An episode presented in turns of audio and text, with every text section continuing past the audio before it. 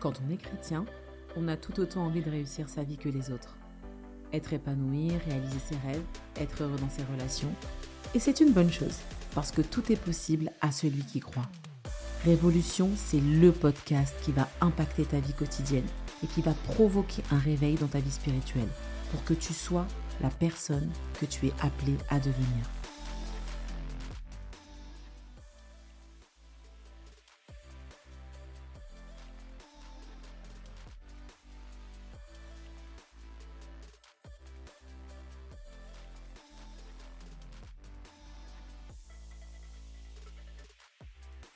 Hello la Révolution Family, on se retrouve pour notre podcast Foi et Coaching. Qui s'adresse aux chrétiens qui veulent voir leur vie transformée?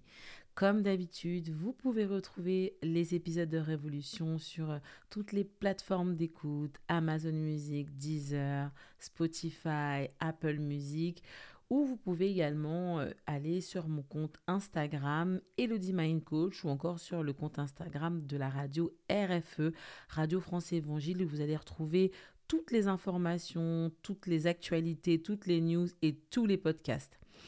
Faut partager hein, au max, comme je le dis souvent, avec vos amis, avec les membres de votre famille, parce qu'il y a toujours quelqu'un qui a besoin d'un coach. Alors on arrive euh, au cœur du sujet, on est dans notre épisode 3 des habitudes de ceux qui réussissent. Et dans le deuxième épisode de la série, on a vu huit clés fondamentales pour réussir dans la vie. Et toutes ces clés, euh, elles peuvent s'appliquer bah, dans notre vie de tous les jours. Il faut le faire sans se mettre de pression, chacun son rythme, chacun sa capacité. C'est important de dire que ne pas se comparer aux autres, c'est très important dans ces, dans ces moments-là. Pour réussir, une des clés de réussite selon moi, c'est de ne pas d'être capable de ne pas se comparer aux autres, parce qu'en te comparant bah, à quelqu'un d'autre, tu risques de te sentir moins bien, parce que tu vas forcément te comparer à quelqu'un qui a fait mieux que toi ou qui allait plus loin que toi ou qui a euh, déjà atteint des objectifs. Tu as tes propres objectifs, tu as tes propres euh, envies, tes propres visions, ta propre vision des choses et de la vie. Donc en fait, concentre-toi sur ta route et te mets pas de pression pour pouvoir euh, appliquer toutes ces habitudes de, de réussite. Donc on avait en premier point se réveiller tôt pour avoir le contrôle de sa journée, vivre dans un environnement inspirant, savoir gérer son temps, ça c'est quelque chose de très important, être discipliné, avoir une bonne estime de soi. Je crois que dans quasiment tous les épisodes de Révolution, je parle de l'estime de soi parce que c'est vraiment un sujet euh, qui est déterminant dans la vie d'une personne, la manière dont on se conçoit, dont on se voit, dont on, dont on se perçoit va avoir une incidence et un impact sur tout le reste, sur nos relations, sur nos choix, nos décisions. Donc c'est important d'avoir une bonne estime de soi. Développer son intelligence émotionnelle, développer son intelligence financière, être persévérant et résilient, ça c'était les huit clés de notre épisode 2. Donc tu vois, l'idée, c'est de s'améliorer. Tu ne pourras pas mettre en place cinq clés en même temps. Il va falloir que tu y ailles step by step, que tu prennes le temps, que tu choisisses aussi les clés qui te semblent euh, applicables, qui te semblent réalisables. Tu regardes la liste et puis tu dis, voilà, ça, je pense que je peux commencer à le faire. Et tranquillement, avec une ou deux clés, que tu vas commencer à enclencher, ben, ça suffira largement parce que ça te mettra déjà dans un mindset qui te permettra de te donner de la motivation, de l'énergie, du bien-être, de la confiance en toi. Donc déjà, si tu réussis à faire ça, tu seras fier de toi. Ça te fera montrer ton, ça te fera monter ton niveau de confiance en toi, ça musclera ton estime de toi et ça produira un bon fruit, un bon mindset qui te donnera toute la force, l'énergie et la motivation pour aller encore plus loin. Donc comme je le dis souvent, on avance step by step, on s'améliore pas à pas, on se met pas la pression. Le coaching c'est pas la pression et avec Dieu c'est encore moins la pression. On le sait, Dieu est un Dieu d'amour. Il a mis dans sa parole toutes les choses pour que les chrétiens réussissent et il s'attend en fait à ce qu'on se saisisse de ces lois euh, de toutes ces, ces, ordonnances qu'il a données, qu'on se saisisse de sa parole, qu'on lui fasse confiance, qu'on ait la foi en ce que dit la parole de Dieu pour pouvoir réussir. Donc dans cet épisode, je vais donner encore huit clés. Et d'ailleurs, je t'invite vraiment à les partager. Là maintenant, tu peux déjà partager le podcast, tu peux l'envoyer à quelqu'un qui a envie de progresser dans sa vie ou qui peut-être se sent bloqué.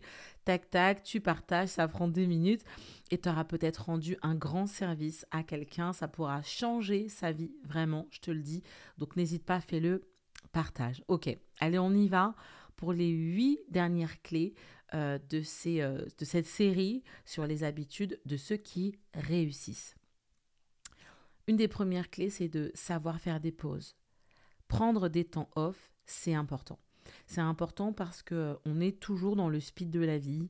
Quand on est parent, on s'occupe de ses enfants, on est marié, on s'occupe de son mariage, et puis il y a les activités à droite, à gauche, les amis, la famille, euh, peut-être l'église, le service qu'on fait à l'église. Et tout ça, ça nous prend énormément de temps. Et euh, quand on regarde à la fin de la semaine, et eh ben, dur sont.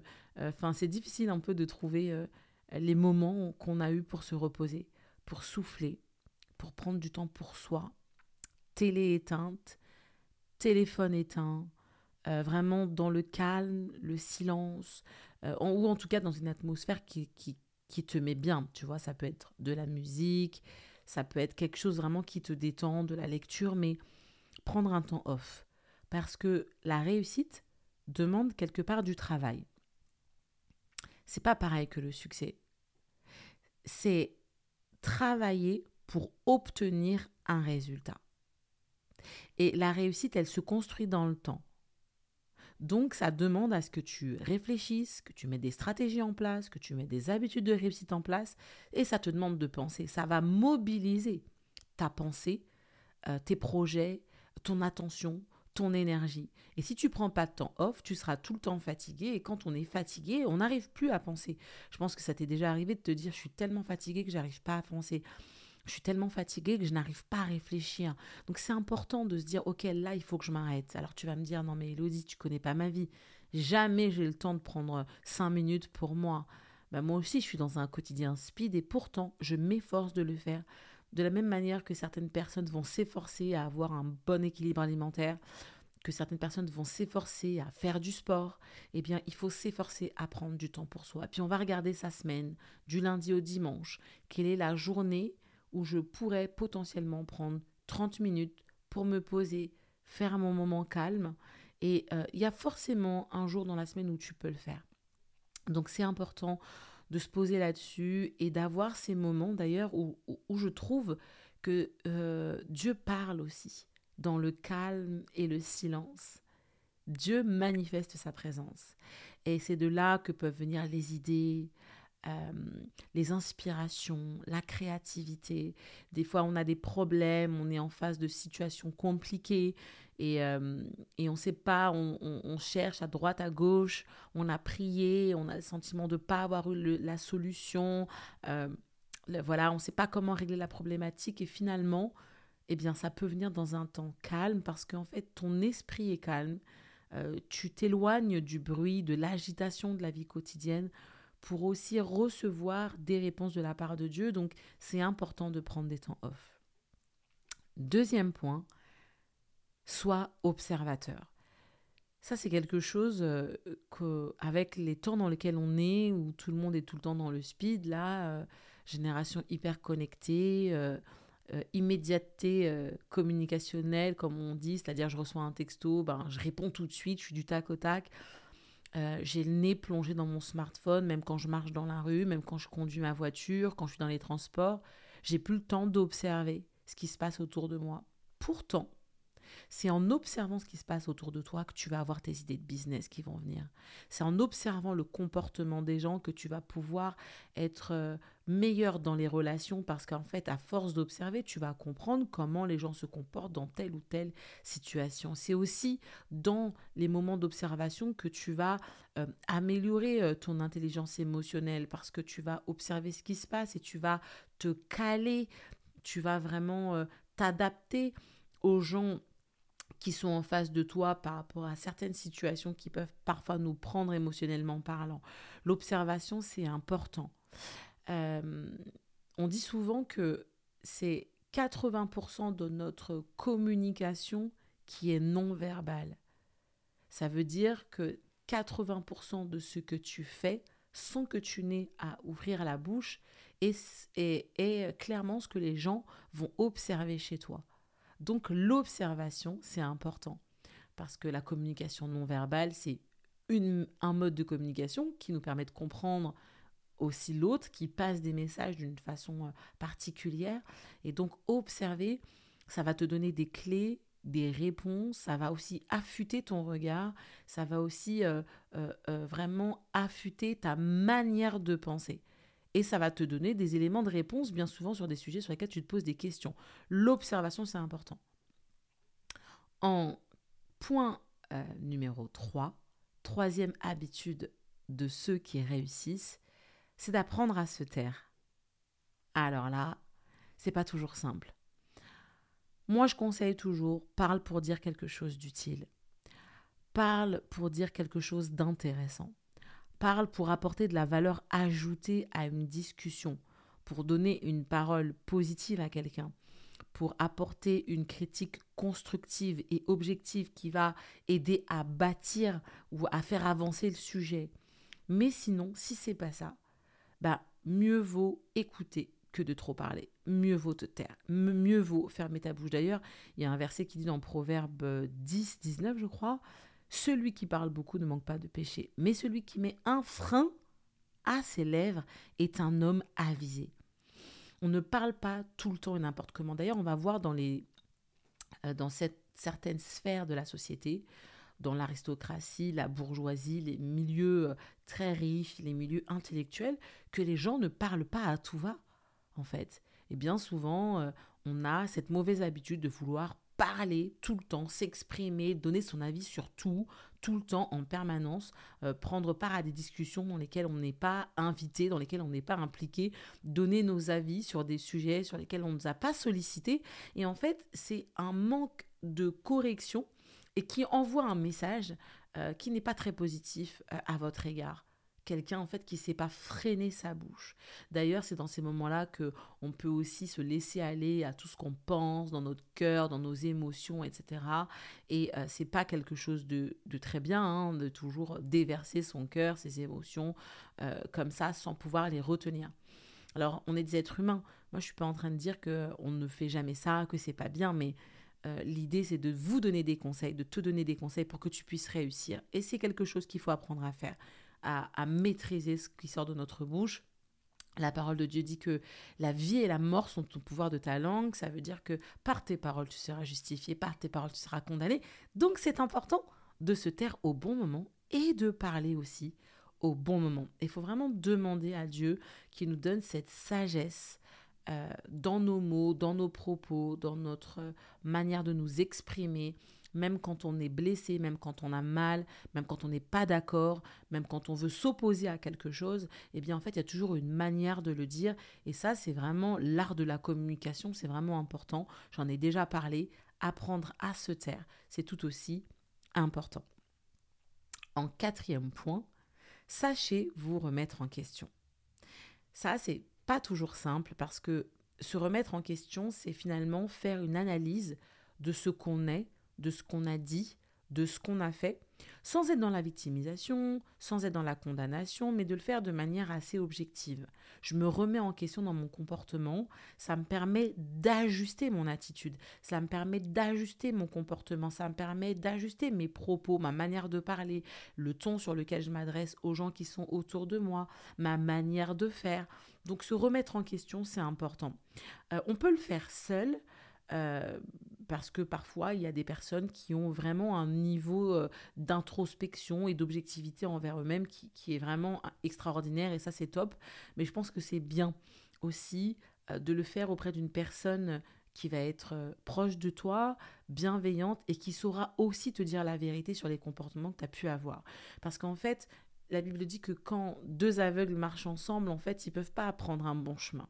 Donc il faut que tu sois avec quelqu'un Donc tu sais que la personne va te dire la vérité et va pas forcément t'encourager euh, dans la voie dans laquelle tu es allé si par exemple tu t'es pas bien comporté, tu n'as pas une bonne attitude, etc.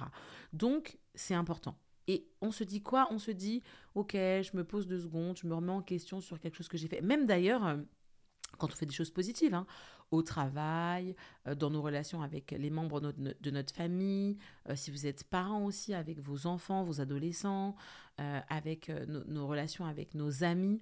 En fait, voilà, je, fais quelque chose et, voilà, je me remets en question, je réfléchis. Est-ce que c'était bien fait au bon moment Est-ce que la personne était contente Est-ce que voilà, j'ai passé le bon message Donc la remise en question, c'est pas forcément sur des aspects négatifs, hein. c'est aussi sur des aspects positifs. C'est faire l'analyse d'une attitude qu'on a pu avoir, d'un comportement qu'on a pu adopter et euh, ça nous aide à corriger, rectifier le tir ou à rester sur la bonne voie tout simplement à rester engagé sur quelque chose qu'on fait et, on se dit bah voilà franchement je suis assez fière de moi sur ce que j'ai fait là. Je, suis contente je suis content je suis satisfait. Et donc tiens ça c'est une bonne habitude. Ça c'était une bonne attitude. C'était une bonne réaction. Je suis plutôt content je suis plutôt fière de moi. Donc la remise en question n'oubliez pas c'est essentiel. Certaines personnes elles, ont beaucoup de mal avec ça. Et parce que euh, quand on n'a pas une bonne estime de soi, se remettre en question, ça peut être très douloureux parce qu'on a l'impression d'être nul, d'être en dessous de tout, d'être vraiment euh, euh, euh, quelqu'un qui n'a pas de bonne capacité, de, façon de faire les choses. Et souvent, on, fuit la remise en question. D'ailleurs, quand les autres aussi nous remettent en question, ça peut être très douloureux, ok? Mais quand on a une bonne estime de soi, on peut entendre, on peut écouter ce qui doit être dit le recevoir ou non, parce que des fois, c'est pas du tout fondé. Donc, en fait, il faut vraiment avoir un bon positionnement par rapport à ça. Et on avance, quoi, en fait. Parce que les autres aussi, c'est important. La vie des autres est, important. Alors, quand je dis la vie des autres, c'est-à-dire euh, les personnes qui sont proches de nous, qui, vont, qui, sont, qui ont euh, envie de nous aider à progresser dans notre quotidien. Euh, pas forcément des personnes qui nous critiquent euh, pour nous mettre euh, voilà sous leurs chaussures, sous leurs pieds. Non, pas du tout. Je vais m'entourer de personnes bienveillantes qui vont m'aider en fait à faire ces analyses sur moi-même, qui vont m'aider à progresser dans mes comportements. Quand j'aurai besoin de me remettre en question, ils sauront me dire la vérité, ils sauront me dire qui je suis, ce, ce, que j'ai laissé paraître, ce que j'aurais pu faire, ce que je devrais faire si j'ai besoin de corriger ou m'encourager quand j'ai bien fait. Donc ça, c'était pour la remise en question. Cinquième point, mettre les priorités en priorité. C'est pas toujours simple parce qu'on a envie de faire plein de choses à la fois parfois. On a euh, une vision, plusieurs objectifs, plusieurs envies. On est conduit dans notre quotidien par des désirs d'accomplissement, de réussite, de succès. Et ça, ça se comprend, ça s'entend. Hein. On a envie de réussir dans la vie, réussir dans nos vies. Et euh, du coup, on, part euh, dans, plusieurs directions pour faire plein de choses en même temps. Sauf qu'un coach vous dira toujours que vous ne pouvez pas combattre plusieurs combats en même temps. Ça ne fonctionne pas. Il va falloir choisir vos combats pour que votre énergie, elle soit dispatchée correctement. Votre énergie, elle soit mise sur des sujets euh, et que ça soit pas une énergie éparpillée qui fait que vous avez l'impression de ne pas avancer sur les sujets que vous êtes en train de traiter. Donc on choisit comme la mise en place d'objectifs, la fixation d'objectifs, on va choisir priorité 1, priorité 2, priorité 3, priorité 4, priorité 5. On se fait une liste de 5 priorités. On va voir quelles sont les deux qui sont plus importantes. Et puis on va essayer de s'organiser dans notre quotidien pour s'attaquer à ces priorités en se disant bah, bah voilà quand j'aurai avancé à 50% euh, de la réalisation de cette priorité ou 60% et eh ben oui je pourrais en prendre une autre. Et on le fait step by step. Ça vous le savez maintenant ça c'est mon expression. On y va step by step. Donc ça mettre ses priorités en ordre c'est quelque chose qui va nous aider à réussir dans la vie parce qu'on voit souvent que euh, certaines personnes qui ne réussissent pas, eh bien, vont euh, prioriser des choses qui ne sont pas forcément importantes, des choses qui ne sont pas forcément utiles ni urgentes. Priorité, c'est ce qui est important, urgent et euh, utile de faire là, maintenant, tout de suite. Ce qui n'est pas important, ce qui va être dans la fin de la liste, c'est ce qui va être moins urgent ce qui pourrait être programmé, ce qui pourra être délégué. OK? Donc, les priorités aux priorités avec les sujets importants et urgents à traiter et en bas de liste, ce qui est non urgent, non important, ce qui peut être délégué ou ce qui peut être programmé. En sixième point, sachez reconnaître les opportunités. Ça, c'est vraiment un, sujet euh, qui me tient à cœur parce que je suis aussi challengée en ce moment là-dessus. J'ai des envies et des projets et des désirs euh, d'accomplir des choses. Et je me dis à chaque fois, il faut que je puisse saisir les opportunités au bon moment. Et pour ça, il faut que je puisse reconnaître que c'est une opportunité. On dit souvent que toutes les opportunités ne viennent pas de Dieu. Mais quand une opportunité vient, elle vient avec la paix. Elle vient comme euh, une réponse à des prières, une prière que tu fais depuis longtemps. Cette opportunité, elle vient solutionner une problématique dans laquelle tu es. Elle vient apporter de la valeur ajoutée à un projet que tu es en train de faire.